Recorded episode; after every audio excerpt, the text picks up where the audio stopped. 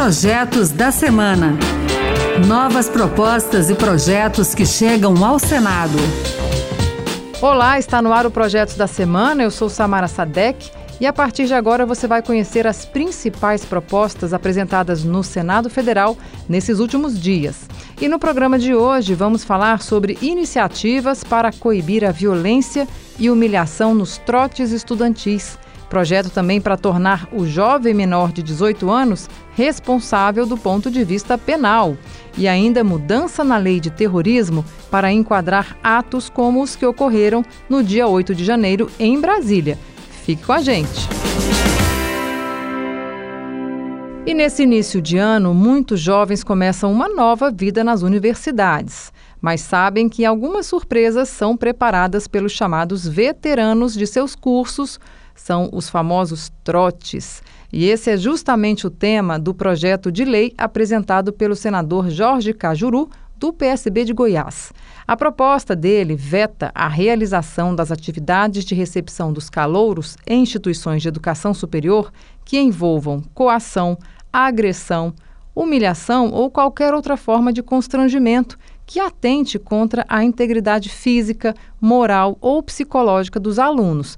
Para o parlamentar, esses trotes universitários incentivam comportamentos discriminatórios e ele avalia que não faz sentido comemorar a conquista de ser aprovado numa universidade com atos de vexames e humilhações. A essência, a defesa dos direitos humanos e de valores civilizatórios Estamos em pleno século XXI.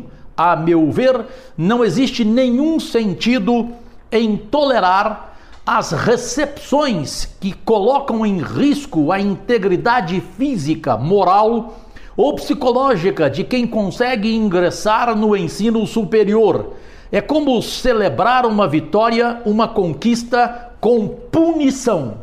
Os novos universitários devem ser recebidos com festa. Pelo projeto do senador Jorge Cajuru, será de responsabilidade da instituição de ensino coibir, punir e instaurar processo disciplinar contra os que descumpram as regras.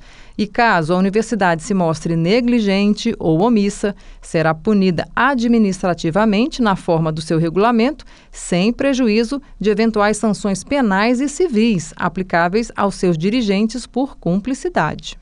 E por falar em trotes, o senador Magno Malta, do PL do Espírito Santo, quer uma pena de seis meses a dois anos de prisão para quem praticar esses atos vexatórios ou humilhantes na recepção de calouros no ensino superior, mesmo nos casos do ensino militar. O senador ainda acrescenta a pena de até 20 anos de cadeia se o trote resultar em morte. E nesta semana, ainda nessa linha da punição, o senador Magno Malta também apresentou um projeto para que os jovens menores de 18 anos possam ser responsabilizados penalmente pela prática de crimes. A proposta dele exclui a chamada a idade como fator de inimputabilidade penal. Hoje, a Constituição define o menor de 18 anos como inimputável.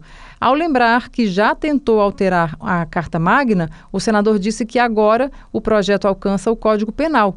Para Magno Malta, o sistema atual de aplicação de medidas socioeducativas é insuficiente e leva a uma situação de impunidade. E o senador Hamilton Mourão, do Republicanos do Rio Grande do Sul, está preocupado com algumas empresas afetadas por recente decisão do Supremo Tribunal Federal. Os ministros do STF aprovaram a possibilidade de anular decisões finais dadas no passado que diferem do entendimento atual do STF sobre questões tributárias. Na prática, esse veredito poderá gerar cobranças de impostos de forma retroativa. E Mourão apresentou um projeto que prevê a concessão de remissão desses créditos tributários, ou seja, o perdão dessa dívida em função da nova interpretação do STF. E aí, nesse caso, o projeto trata de débitos tributários até 31 de dezembro de 2022, que estavam regidos por decisões judiciais que agora foram revistas pelo Supremo. Nos ataques aos três poderes em 8 de janeiro, muitos classificaram aqueles atos como terrorismo. Isso levantou muita polêmica e levou o senador Alessandro Vieira, do PSDB de Sergipe, a apresentar um projeto de lei que inclui a motivação política entre as justificativas para a condenação por atos terroristas. Ele argumenta que a inclusão é necessária porque a redação atual da lei antiterrorismo não se aplica aos ataques de 8 de janeiro por não atenderem a um dos requisitos para essa tipificação, que é, é incluir como ação que envolve xenofobia, discriminação ou preconceito de raça, cor, etnia e religião. O senador acredita que essa mudança na lei é necessária para que o Brasil siga a legislação mundial sobre o tema. Aqui no Brasil, o ato terrorista praticado por motivação política não pode ser tipificado dessa forma. É o caso que a gente tem aqui com o 8 de janeiro. Foram atos antidemocráticos, vão estar lá tipificados como tentativa de golpe de Estado, mas não como terrorismo. Então a gente precisa corrigir e colocar a legislação brasileira em sintonia com a legislação do mundo, porque obviamente a maior parte dos atos terroristas são sim praticados por motivação política. Isso tem que ser coibido e condenado com toda veemência numa democracia como a nossa. E nessa semana que vimos a situação do deslizamento de terra no litoral norte de São Paulo, algumas notícias de cobrança abusiva por produtos básicos como a água causaram indignação. E o senador Alessandro Vieira aproveitou esse caso e apresentou um projeto de lei que tipifica essa prática como crime. Ele quer acrescentar no Código de Defesa do Consumidor uma pena de prisão de dois a cinco anos e multa para quem aumentar de forma abusiva os preços de produtos e serviços por ocasião de calamidade pública, endemias, epidemias e pandemias. Assim como na pandemia foi registrada a elevação de preços de produtos como o álcool em gel, na tragédia de São Paulo houve o aumento descabido, segundo eles, em alguns itens, inviabilizando o acesso e a manutenção da dignidade da população. Um exemplo foi o litro de água custando mais de 90 reais. Agora, falando sobre os estágios, o senador Paulo Paim, do PT do Rio Grande do Sul, quer equiparar direitos entre o estágio obrigatório e o não obrigatório. Hoje, segundo o senador, só têm direito à bolsa os estudantes que atuam no estágio fora da grade curricular. Mas há cursos em que o estágio faz parte da grade de disciplinas e por isso não é remunerado. Para o senador Paim, é preciso corrigir essa desigualdade, porque, segundo ele, os estudantes que precisam cumprir a carga horária do estágio na grade do curso saem prejudicados. Paulo Paim defende que o estagiário receba bolsa e auxílio transporte, seja no estágio obrigatório ou não. No projeto, o senador ainda deixa a possibilidade de ser ofertada outra forma de contraprestação, se houver acordo. E falamos no começo do programa sobre a questão dos atos de 8 de janeiro. Esses atos levaram o governo a criar um grupo de trabalho para combater o discurso de ódio e o extremismo. A portaria foi assinada pelo ministro dos Direitos Humanos e Cidadania, Silvio Almeida, e tem o objetivo de ajudar na elaboração de políticas públicas nessa área.